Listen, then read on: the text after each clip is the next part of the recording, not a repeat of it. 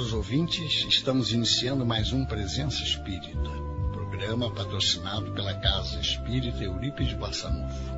Nossos propósitos vigoram na divulgação pura e simples dos princípios que norteiam a doutrina espírita, de forma a não descaracterizá-la, analisando e estudando seus preceitos à luz das obras básicas dadas pelos espíritos a Allan Kardec e continuadas pelos reconhecidos médiums Chico Xavier e Ivone Pereira, recomendados por suas firmezas evangélicas e doutrinárias, e tendo como modelo inquestionável de conduta humana nosso Senhor Jesus Cristo.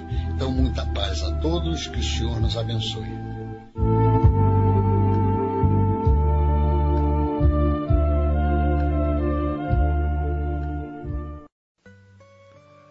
Amigos, muito boa noite. Eu sou Afrânio e este é o programa Presença Espírita, que, como foi divulgado na vinheta inicial, é patrocinado pela Casa Espírita Eurípides Barçanufo, em Jacarepaguá, no Rio de Janeiro. Queridos amigos, estamos no mês de abril e o mês de abril é um mês muito significativo para todos nós espíritas porque nele temos a ocorrência de várias datas significativas para a doutrina. Gostaríamos de começar então a nossa exposição desta noite falando ligeiramente sobre essas datas. Por exemplo, em 2 de abril de 1910, nascia o nosso querido Francisco Cante Xavier, em Pedro Leopoldo, nosso Chico Xavier, médium, psicógrafo, psicofônico, de várias mediunidades, tão importantes para o movimento espírita do Brasil e do mundo.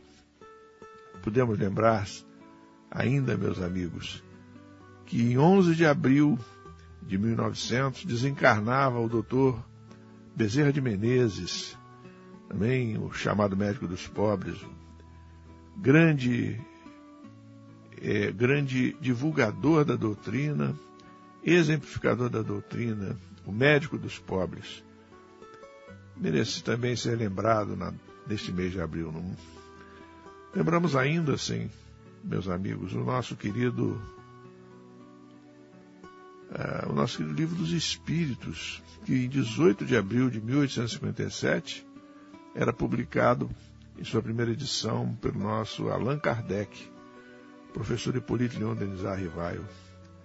Também podemos lembrar, queridos, que em 15 de abril de 1864, em Paris, Kardec também lançou a primeira edição do Evangelho segundo o Espiritismo com o nome de Imitação do Evangelho. Somente a partir da segunda edição é que tomou o nome definitivo de o Evangelho segundo o Espiritismo. São todas datas importantes para o Espiritismo.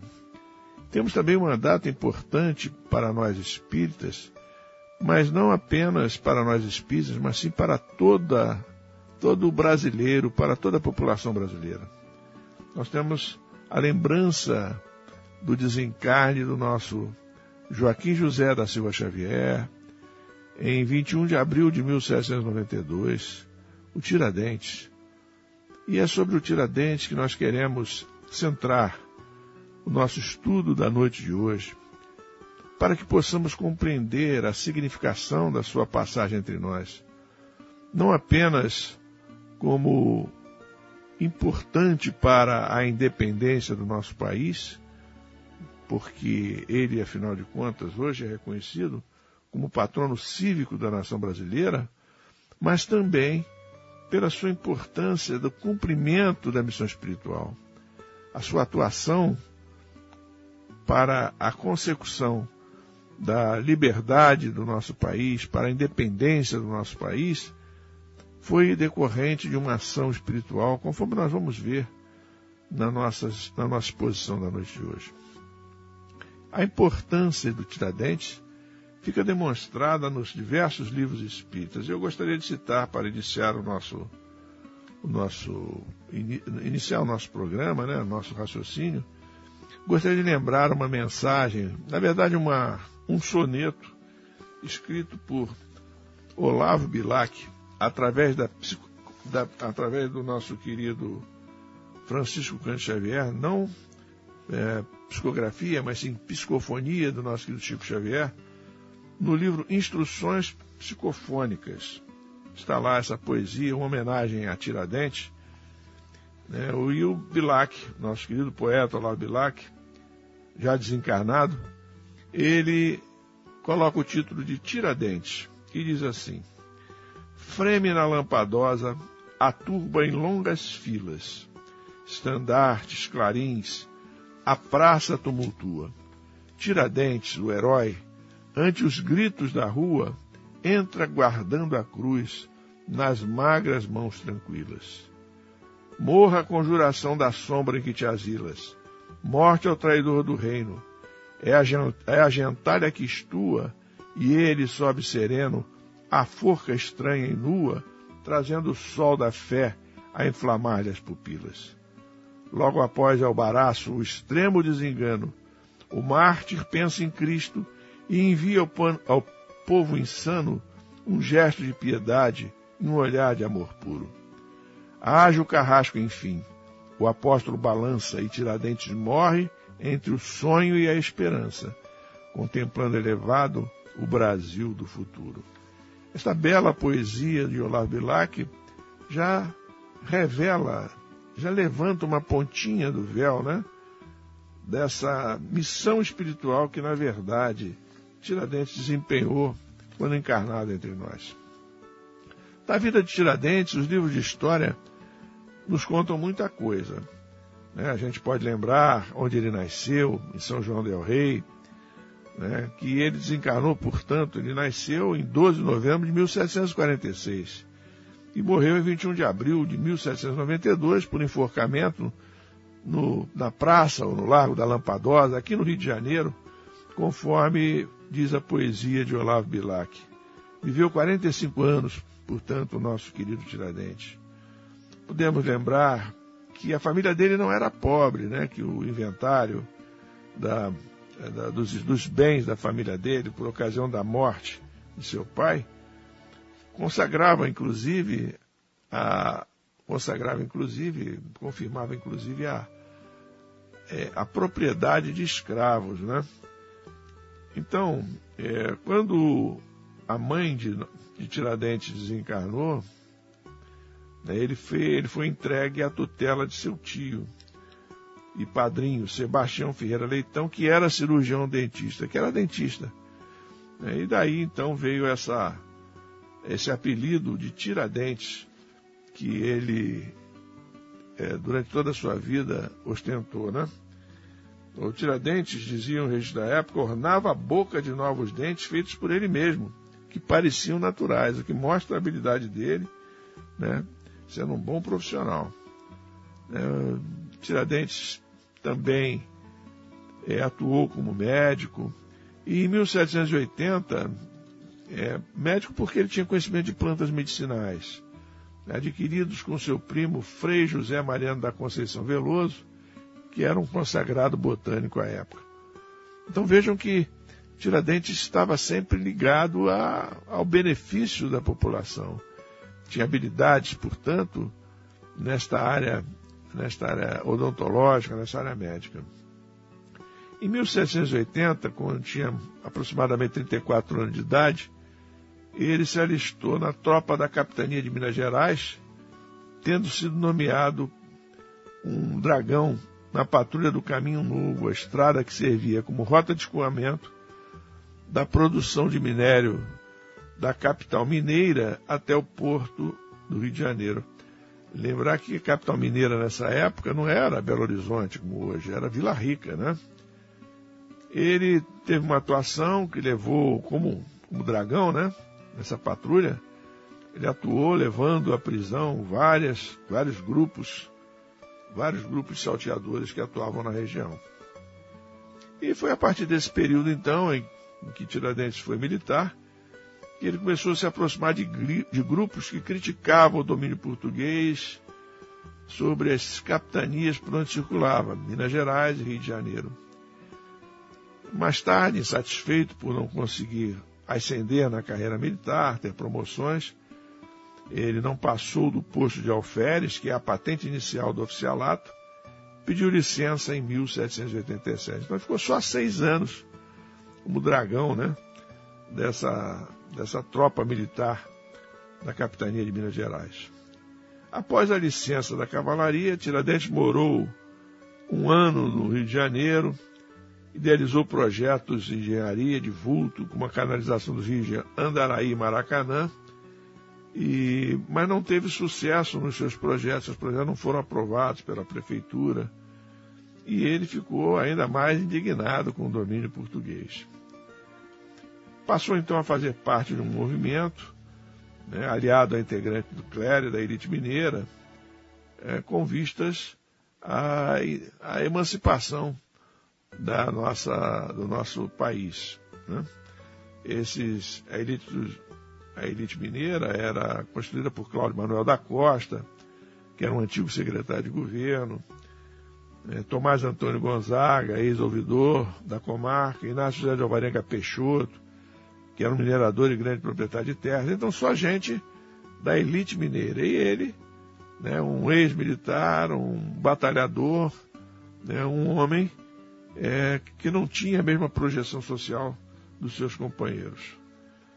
É, o movimento, então, esse movimento aqui ele se associou, foi crescendo né, com, a, com a independência das colônias dos Estados Unidos, a formação dos Estados Unidos, e também com é, as ideias que eram trazidas por essa elite de Minas Gerais para, é, para o Brasil né? porque nessa época, oito em cada dez alunos brasileiros estudavam em Coimbra e traziam, portanto, esses ideais liberais que circulavam na Europa para o Brasil. É, além dessas influências externas, né, que estavam é, se espalhando por todo o mundo, é, nós vimos que o governo português, a coroa portuguesa, começou a fazer aumentos, é, na, é, aumentos vultosos, né? Nos valores que eram destinados para Portugal. Então, em 1789, os nossos é, colonizadores decidiram aplicar o mecanismo da derrama para garantir as receitas oriundas do quinto que era um imposto português que reservava para a coroa um quinto, isto é, 20%, de todo o minério extraído no Reino de Portugal e seus domínios. Essa derrama era uma medida, administrativa e obrigava os mineradores a cobrirem com suas, as suas posses, sob ameaça de violência, o que faltava na quantia do quinto. Isso tudo só foi aumentando a insatisfação que estava entre os brasileiros, né? e Dessa forma, é, esse grupo marcou um levante para a ocasião da derrama de 1789, né, essa que nós estamos mencionando. Em 15 de março de 1789, no entanto, a trama foi delatada aos portugueses pelo coronel Joaquim Silvério dos Reis e pelo coronel Basílio de Brito Malheiro do Lago, além de Inácio Correia de Pamplona, em troca de perdão de suas dívidas com a Real Fazenda. Ao tomar contato com a conspiração, conhecimento da conspiração, o Visconde Barbacena, que era governador da capitania de Minas Gerais, enviou Silvério dos Reis ao Rio para apresentar-se ao vice-rei, que imediatamente abriu uma investigação, é, chamada Devassa, no dia 7 de maio de 1789. Tiradentes se escondeu na casa de amigos, no Rio, né? Mas desejando saber como estavam as coisas, pediu ao padre Inácio Lima que procurasse pelo amigo Silvério Reis. Amigo aí a gente pode colocar entre aspas, porque ele foi o delator do movimento. Né? E no dia 9 de maio contou ao vice-rei que sabia quem conhecia o paradeiro Tiradentes. No dia seguinte, o padre Inácio foi apresentado ao palácio e ameaçado para entregar Tiradentes. Então Tiradentes teve a casa cercada em 10 de maio de 1789, foi, é, escondeu-se, procurou esconder-se, mas acabou preso. Todos os confidentes foram presos, e aguardaram durante quase três anos a finalização do processo. Alguns foram condenados à morte e outros ao degredo. No entanto, algumas horas após a condenação, por carta de clemência, Dona Maria I computou todas as sentenças para a pena de degredo, exceto apenas a pena atribuída a Tiradentes, que continuou condenado à morte. Porém, não por morte cruel, como previam as ordenações do reino, mas por enforcamento. Cláudio Manuel da Costa não teve a necessária serenidade e acabou suicidando-se antes da decisão governamental. Todos os réus sentenciados foram sentenciados pelo crime de lesa majestade, definida pelas ordenações, que era a legislação da época, ordenações afoncinas e filipinas, como traição contra o rei. Tiradentes foi o único que foi punido com a morte por ser um inconfidente de posição social mais baixa haja vista que todos os outros eram ricos ou detinham patente militar superior. Assim, numa manhã de sábado, no dia 21 de abril de 1792, Tiradentes percorreu em procissão as ruas do centro da cidade do Rio, no trajeto entre a cadeia pública e onde for armado o patíbulo no antigo Largo da Lampadosa. Hoje em dia, Tiradentes é o patrono cívico do Brasil além de patrono das polícias militares e polícias civis dos estados brasileiros. Desde o advento da República, em 1889, é considerado herói nacional. O dia da sua execução, 21 de abril, é feriado nacional. A antiga vila de São José do Rio das Mortes foi renomeada como Tiradentes, cidade Tiradentes, em sua homenagem. E o seu nome hoje está inscrito nos Heróis da Pátria desde 21 de abril de 1992. Então, meus amigos, vejam né, a trajetória, vamos dizer assim, pela vida de material de Tiradentes pode ser resumida neste, neste pequeno texto que li para vocês. O que nós desconhecemos normalmente é a atuação do mundo espiritual em relação a Tiradentes. E é isso que a gente se propõe nesta noite a conversar com vocês. Existem pelo menos é, três obras que tratam de Tiradentes. Né?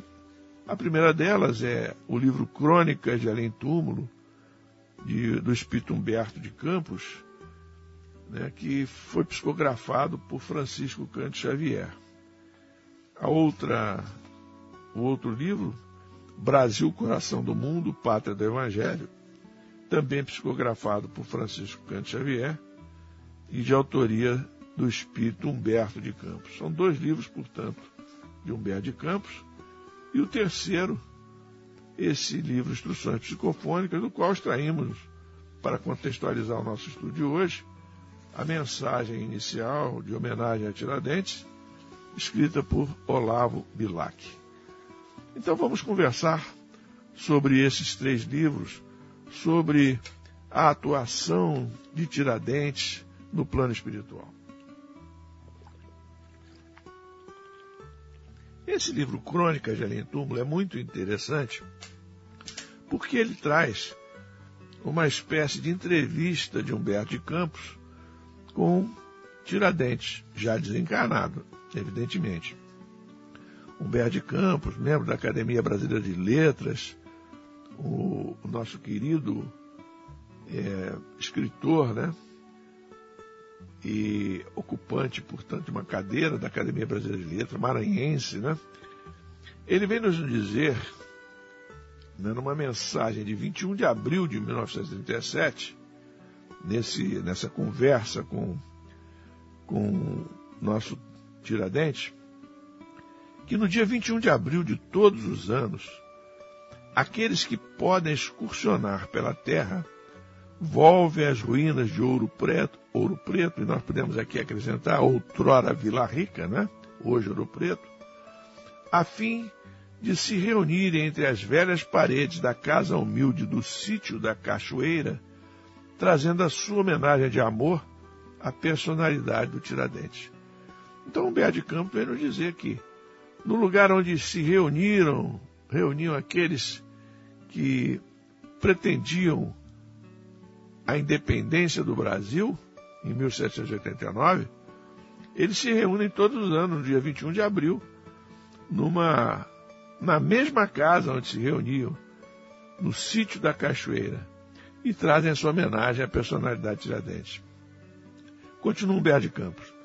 Nessas assembleias espirituais, que os encarnados poderiam considerar como reunião de sombras, os preitos de amor são mais expressivos e mais sinceros, livres de todos os enganos da história e das hipocrisias convencionais. Ainda agora comparecia a essa festividade de corações, integrando a caravana de alguns brasileiros encarnados, que para lá se dirigiu, associando-se às comunicações do protomártir, quer dizer, do primeiro mártir da emancipação do país. Então, Bé de Campos, sabendo dessa reunião, no dia 21 de abril, ele se dirigiu, em 21 de abril de 1937, a esta reunião, no sítio da Cachoeira. Continua Humberto de Campos. Devo dizer que na noite de hoje a casa antiga dos Inconfidentes tem estado cheia das sombras dos mortos. Aí fui encontrar, não segundo o corpo, mas segundo o espírito, as personalidades de Domingos Vidal Barbosa. Aí ele passa a citar uma série de pessoas, uma série de espíritos hoje desencarnados ligados à Inconfidência que participaram dos acontecimentos relacionados à malograda conspiração, diz ele. E aí continua Humberto mas de todas as figuras veneráveis ao alcance dos meus olhos, a que me sugeria as grandes afirmações da pátria era sem dúvida do antigo alferes Joaquim José da Silva Xavier, pela sua nobre e serena beleza. Do seu olhar claro e doce irradiava-se toda uma onda de estranhas revelações. E não foi sem timidez que me acerquei da sua personalidade, provocando a sua palavra. Falando-lhe a respeito do movimento de emancipação política, do qual havia, havia sido herói extraordinário, declinei minha qualidade de seu ex-compatriota, filho do Maranhão, que também combatera no passado contra o domínio dos estrangeiros. Meu amigo, declarou com bondade, Tiradentes falando então, ante tudo devo afirmar que não fui um herói, e sim um espírito em prova, servindo simultaneamente à causa da liberdade da minha terra.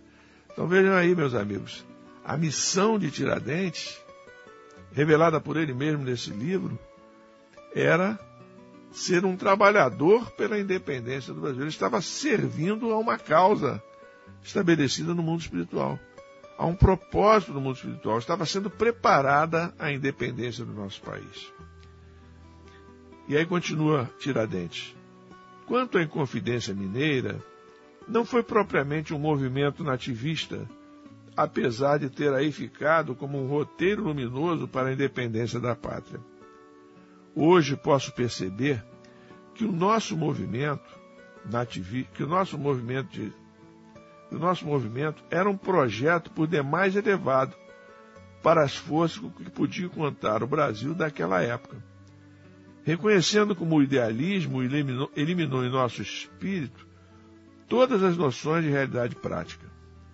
Mas estávamos embriagados pelas ideias generosas que nos chegavam da Europa através da educação universitária e, sobretudo, o exemplo dos Estados Americanos do Norte, que afirmaram os princípios imortais do direito do homem. Então, Tiradentes vem elucidar, ele reconhece que o movimento do qual ele participou e pelo qual ele foi martirizado, foi sacrificado, né? E não tinha condições de prosperar, mas eles estavam tão imbuídos daquela ideia, daquela ideia que tinha dado certo em tantos outros países, né? Que esse movimento estava tão arraigado nesse idealismo estava tão arraigado neles que eles fecharam os olhos para as dificuldades, a realidade prática, como ele diz, né? De maneira que foi isso que aconteceu, é isso que o nosso querido Tiradentes vem narrar para nós. Meus irmãos, vamos ter que fazer uma pequena parada para a, apresentarmos as vinhetas da nossa casa, mas em seguida estaremos de volta concluindo o nosso estudo da noite de hoje. Que o Senhor Jesus nos abençoe. Fiquem aí e aguardem só um pouquinho. Este é o programa Presença Espírita, patrocinado pela Casa Espírita Eurípides Barçanufo, situada na Rua Gazeta da Tarde, 235, na Taquara, em Jacarepaguá, na cidade do Rio de Janeiro, CEP 22 715-100. Telefones 2446-8108, 2446-3922. A programação detalhada da nossa casa pode ser encontrada na nossa página www.ceeb.org.br. Resumidamente, temos reuniões públicas de palestras e passes diariamente às 9 horas da manhã, às segundas e quintas-feiras às 19h45 e às sextas-feiras às 16 horas. Também temos reuniões da Mocidade Espírita às segundas-feiras no horário da palestra pública. E temos as chamadas Terça Online, que é uma palestra feita através dos nossos canais digitais. Além da sede, temos também reuniões públicas no Núcleo Chico Xavier, prolongamento da nossa Casa Espírita, que se situa na rua Batista Caetano, número 44, na Praça do Anil, também em Jacarepaguá. No núcleo, as reuniões públicas acontecem às terças e quintas, às, às 20 horas, e aos sábados, às 16 horas. O núcleo está retomando gradativamente as suas atividades após a pandemia.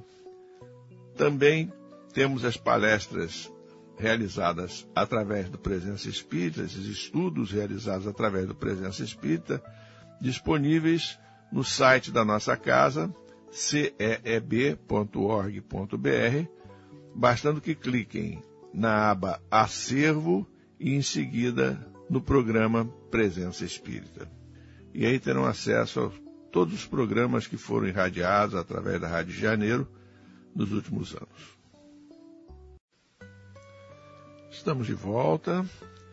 Estávamos conversando então sobre o livro Crônicas de Além Túmulo, sobre o, é, as revelações que Tiradentes estava passando para o nosso querido Humberto de Campos, autor do livro. Então, diz então o nosso querido Tiradentes, não possuíamos um índice forte de brasilidade que nos assegurasse a vitória. A verdade só me foi intuitivamente revelada quando as autoridades do Rio mandaram me prender. Então, é, as dificuldades que o movimento enfrentaria não foram bem avaliadas pelo movimento. E isso, então, o nosso Tiradentes está reconhecendo nessa entrevista, nessa conversa que ele tem com Humberto de Campos. Né? E ele diz assim: é, na verdade, é uma pergunta do Humberto de Campos. E não tem de nada a dizer sobre a deserção de algum dos vossos companheiros? Perguntou Humberto de Campos. E aí diz o, o Tiradentes: Hoje de modo algum desejaria vivar minhas amargas lembranças. Aliás, não foi apenas Silvério quem nos denunciou perante o Visconde Barbacena. Lembram-se, meus amigos, quando eu fiz o, o rápido, é, a rápida biografia de Tiradentes, nós vimos que foi Joaquim Silvério dos Reis que levou até o Visconde Barbacena é, a notícia de que estava em andamento uma, um levante, né? Uma revolta, né, uma insurreição por parte dos, é, dos companheiros, de Tiradentes e seus companheiros. Né? Então o Tiradentes está dizendo que não foi apenas Silvério Reis. Diz assim, muitos outros fizeram o mesmo. Chegando um deles a se disfarçar como um fantasma dentro das noites de Vila Rica, avisando quanto à resolução do governo da província, antes que ela fosse tomada publicamente, com o fim de salvaguardar as posições sociais de amigos do Visconde, que haviam simpatizado com a nossa causa. Então, antes mesmo do, do movimento eclodir, é, O Visconde Barbacena, provavelmente ele, pelo que o Tiradentes está falando, né? Determinou que é, o fantasmas, né? Houvesse um fantasma que estava avisando da resolução do governo de prender todos aqueles que estavam ligados ao movimento, né, lá em Vila Rica. Então, nosso Tiradentes, é, não, não sabendo disso, né, acabou sendo um dos que foi preso. Né? E Tiradentes fala assim: graças a Deus, todavia, até hoje sinto-me ditoso por ter subido sozinho os 20 degraus do patíbulo. E aí Humberto de Campos pergunta, e sobre esses fatos dolorosos, não tens alguma impressão nova a nos transmitir? E os lábios do herói da inconfidência, como se receassem dizer toda a verdade, murmuraram estas frases soltas. Sim, a sala do oratório e o vozerio dos companheiros desesperados com a sentença de morte. A Praça da Lampadosa, minha veneração pelo crucifixo do Redentor e o remorso do carrasco a profissão da Irmandade da Misericórdia, os cavaleiros até o derradeiro impulso da corda fatal, arrastando-me para o abismo da morte. E concluiu: Não tenho coisa alguma para acrescentar às descrições históricas, senão minha profunda repugnância pela hipocrisia das convenções sociais de todos os tempos. É, então, Tiradentes coloca as suas últimas impressões antes da morte por enforcamento.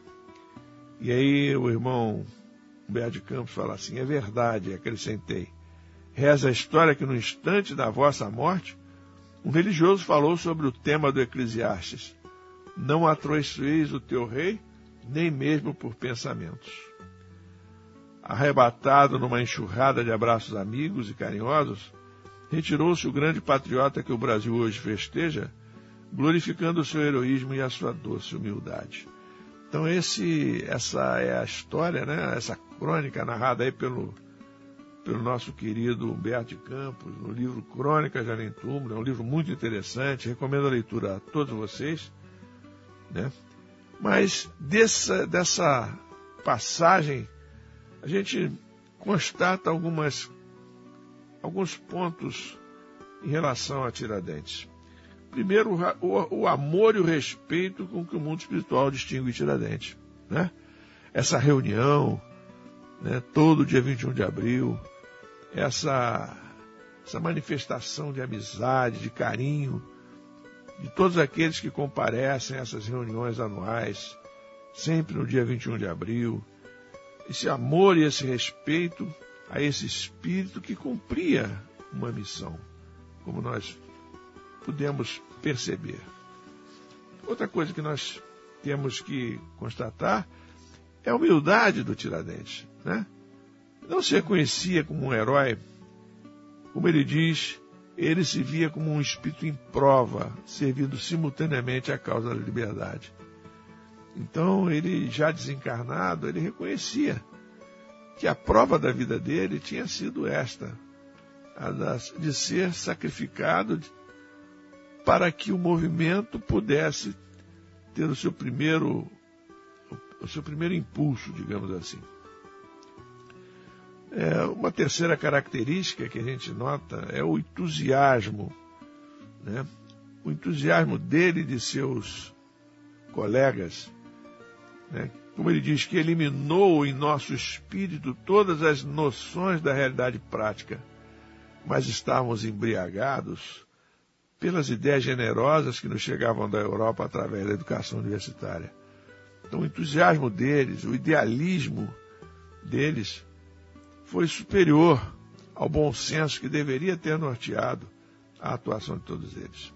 Ou que poderia, né? Já que essa era uma, era uma determinação espiritual que a coisa acontecesse dessa forma. Depois, a outra coisa que a gente nota no, na maneira como ele se expressa, é a constatação de que Silvério dos Reis não foi o único desertor do movimento. Né? Quer dizer, não foi o único que traiu o movimento. Muitos outros traíram, como ele mesmo diz, né? Falou do fantasma que dentro das noites de Vila Rica avisava sobre a resolução do governo da província para que aqueles amigos dos Conde Barbacenas pudessem se safar né, pudesse se safar da responsabilização que estava a caminho. Finalmente a gente nota né, a felicidade de Tiradentes de ter sido o único dos inconfidentes a ser sentenciado à morte. Diz ele, graças a Deus, até hoje sinto-me ditoso por ter subido sozinho os 20 degraus do patíbulo. Então, esse é o espírito que nós estamos homenageando nesta noite. Um espírito que já tem incorporado ao seu patrimônio espiritual o amor, o respeito, a humildade, o idealismo, né? a felicidade de não ter trazido maiores danos para os seus amigos. Este é o espírito que nós queremos homenagear, mostrando, portanto, que se trata de um espírito acima da média em termos de evolução. Um espírito que veio preparado para nos dar exemplos e nos traçar diretrizes.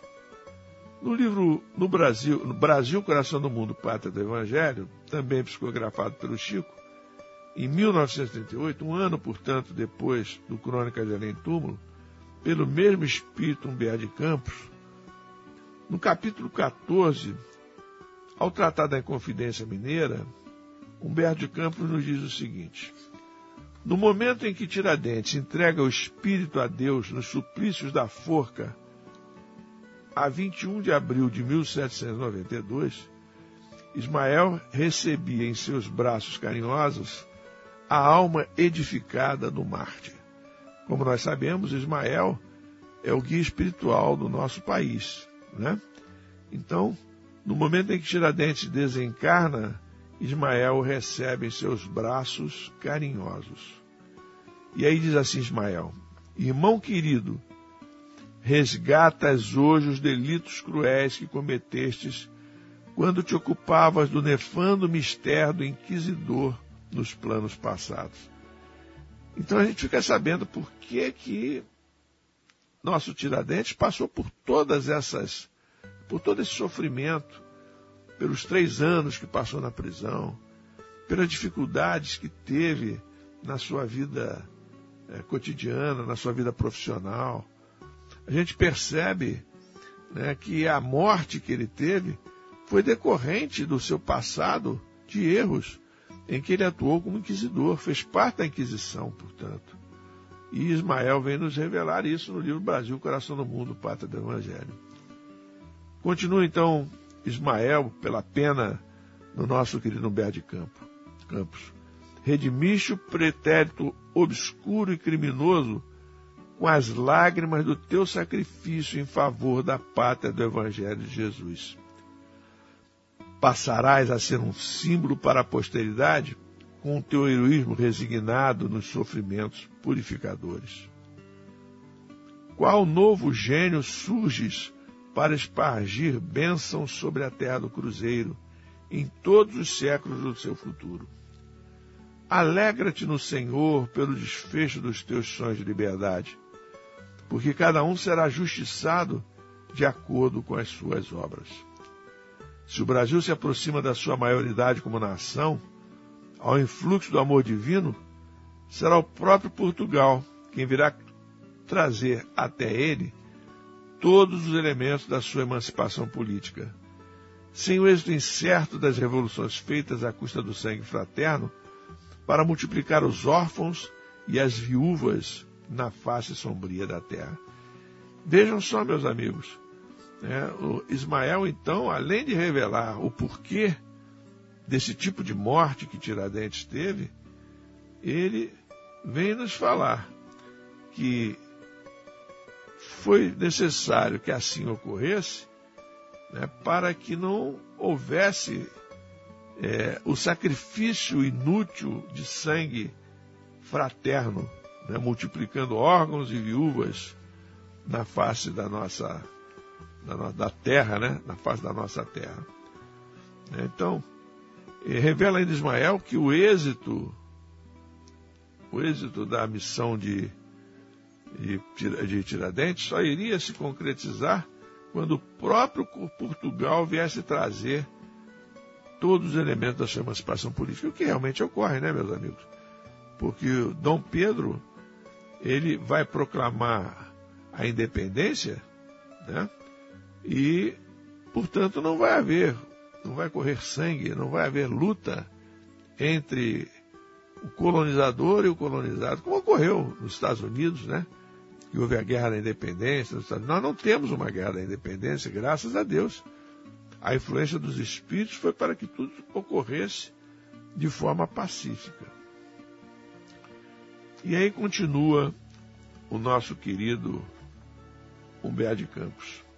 Um sulco luminoso desenhou-se nos espaços a passagem das gloriosas entidades que vieram acompanhar o espírito iluminado do mártir, que não chegou a contemplar o hediondo espetáculo do esquartejamento.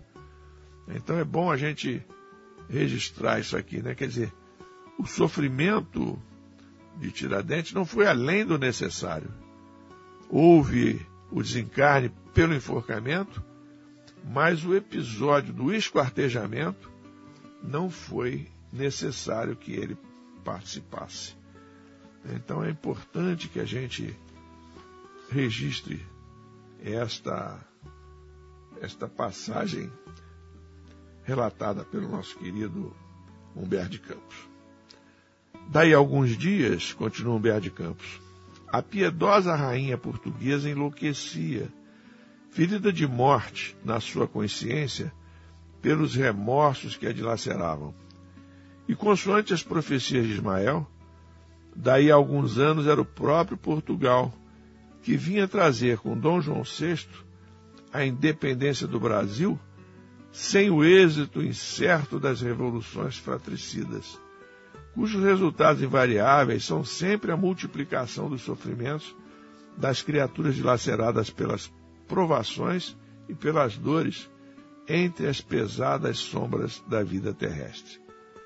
É, então, é, nós vemos que Humberto de Campos situa, né, com a vida de, de Dom João VI, né, o momento é, de que o momento em que o Brasil começa a caminhar para a sua independência, né? Porque Dom João VI, ao vir para o Brasil, ele cria né, justamente o reino de Portugal, Brasil e Algarves, né? Então nós temos aí um momento inicial para a proclamação final que vai ser feita por seu filho Pedro, chamado Pedro I, né? Mais tarde, em, mais tarde, portanto, nós vamos ver esta no dia 7 de setembro, né? Nosso querido Dom Pedro fazendo a independência do Brasil, 7 de setembro de 1822. Então, meus amigos, é, em dois momentos, em dois capítulos, é tratado, é mencionado Tiradentes nesse livro, Brasil, Coração do Mundo, Pátria Evangelho. No capítulo 14, que é esse que nós estávamos abordando, e no capítulo 19, quando Beas Campos diz assim, reunião do plano espiritual, sob a direção de Ismael, Dirigindo-se a Tiradentes, que se encontrava presente, disse: O nosso irmão martirizado há alguns anos, pela grande causa, acompanhará Dom Pedro em seu regresso ao Rio. E ainda na terra generosa de São Paulo, auxiliará o seu coração no grito supremo de liberdade.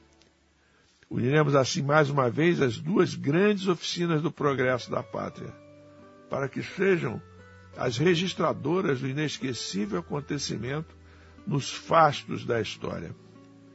O grito da emancipação partiu das montanhas e deverá encontrar o seu eco realizador aqui. Agora, todos nós que aqui nos reunimos no Sagrado Colégio de Piratininga, elevemos a Deus nosso coração em prece pelo bem do Brasil. Então, nosso querido Humberto de Campos narra este, esta reunião no plano espiritual em São Paulo, como ele diz aqui no Colégio de Piratininga, né? É, justamente dando-nos a perceber que no momento em que Pedro I der o grito de independência, junto com ele estará Tiradentes, juntando, portanto, o plano encarnado e o plano espiritual nessa conquista da nossa, da nossa pátria. E aí continua Humberto de Campos. Dali, do ambiente silencioso daquelas paredes respeitáveis, saiu uma vibração nova de fraternidade e de amor. Tiradentes acompanhou o príncipe nos seus dias faustosos de volta ao Rio de Janeiro. Um correio providencial leva ao conhecimento de Dom Pedro as novas imposições das cores de Lisboa. E ali mesmo, nas margens do Ipiranga, quando ninguém contava com essa última declaração sua, ele deixa escapar o grito de independência ou morte, sem suspeitar de que era dócil instrumento de um emissário invisível que velava pela grandeza da pátria. Que bonito, né, meus amigos? Que coisa linda essa passagem. O momento, portanto, em que Pedro declara a independência do país, independência ou morte. Com ele levantando a espada está o nosso querido Tiradentes do plano espiritual, conseguindo, portanto, cumprir o propósito que ele tinha de fazer a independência do nosso país. Fica clara, portanto, pelo menos para mim, acredito para todos que leiam esses textos, a grandeza espiritual de Tiradentes, que nos cumpre homenagear neste mês de abril, né, o nosso querido Tiradentes. Que ele possa, portanto, receber essa nossa singela homenagem, onde quer que esteja, lembrando esses episódios de sua existência material e, sobretudo, a sua atuação espiritual, que foi amparada por Ismael em favor da independência política do nosso país. Onde quer que esteja, que o nosso querido Joaquim José da Silva Xavier, o nosso Tiradentes, possa receber a nossa gratidão, o nosso reconhecimento, gratidão e reconhecimento de todos aqueles que são brasileiros que o Senhor Jesus possa envolvê-lo, possa envolver a todos aqueles que com ele sonharam, vivenciaram e sofreram pela independência do nosso país. E que possamos continuar nos dias de hoje lutando para que a independência continue entre nós, relativamente a todos os povos que nos cercam, de maneira que possamos continuar nossa trajetória espiritual. Para encerrarmos nosso estudo da noite de hoje, a título de momento do Chico, embora hoje todos os textos tenham sido relacionados, psicografados ou psicofonados pelo Chico, lembrar apenas que no livro Vinha de Luz, outro livro psicografado pelo Chico, tem uma mensagem de Emmanuel chamada Liberdade, é a mensagem 128. Vou ler alguns trechos, né? Ela se baseia numa passagem da carta de Paulo aos Gálatas, no capítulo 5, versículo 13.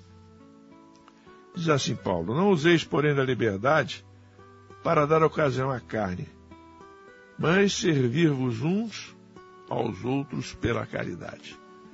Então, comentando esta mensagem, Emmanuel nos mostra que devemos usar a liberdade, não no sentido que muitas vezes usamos e que acabam nos trazendo compromissos espirituais.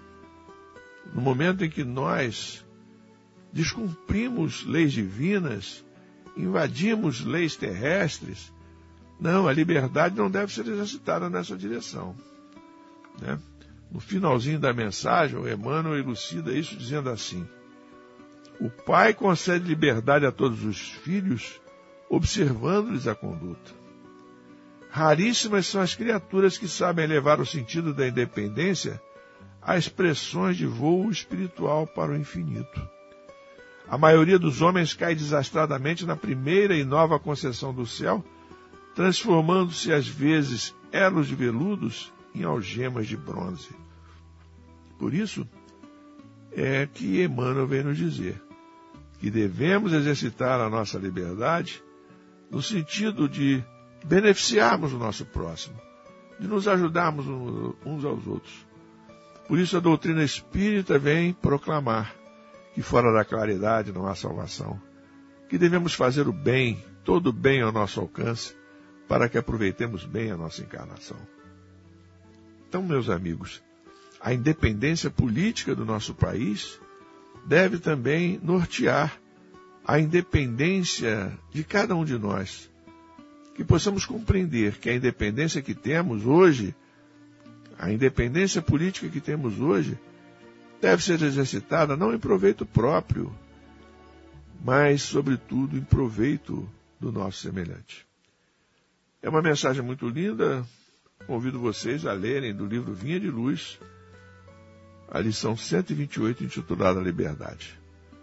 Mas o nosso tempo está esgotado e nós agradecemos então a oportunidade de conversar com vocês nessa noite. Que o Senhor Jesus continue nos envolvendo a todos, permitindo que tenhamos uma noite de paz, de harmonia e de refazimento espiritual, físico e espiritual. Que o Senhor Jesus nos abençoe. Graças a Deus.